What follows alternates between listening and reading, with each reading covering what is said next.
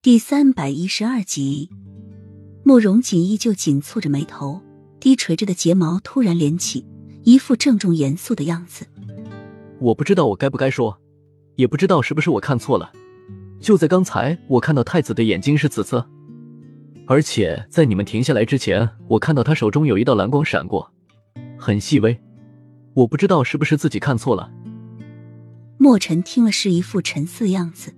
而洛英却像听到什么噩耗一般，身体瞬间就僵住了。他最怕的事情还是发生了，齐盛瑞身上的异能果然遗传到了小溪的身上。洛英一下子跌坐到椅子上，整个人似乎憔悴了许多。也许是我看错了，你不要那么在意。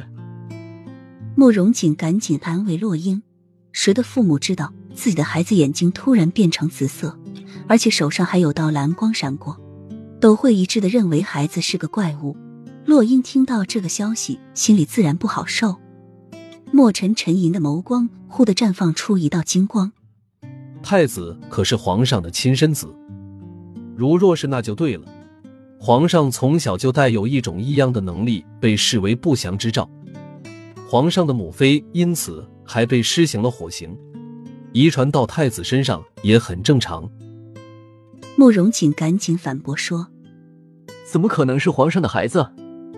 虽然太子的确长得很像皇上，但是如果这样说的话，那不就是说洛英是皇上的女人吗？众所周知，皇上这生宠过的女人只有皇后，还有一个已故的玉妃，孩子怎么可能是皇上呢？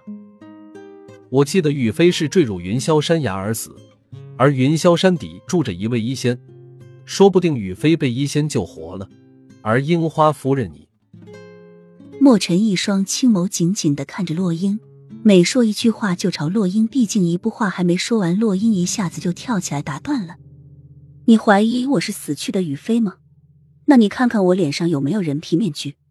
小溪是我生的没错，但是慕容锦刚才所说的，也许是他看错呢。洛英一双水眸带着坚决，慌张的神色也平静下来。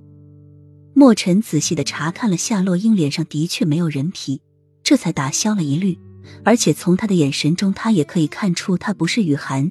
雨涵的眸子绝不会带着狠戾，他的眸子很干净、很纯澈，还很灵动，没有任何其他东西。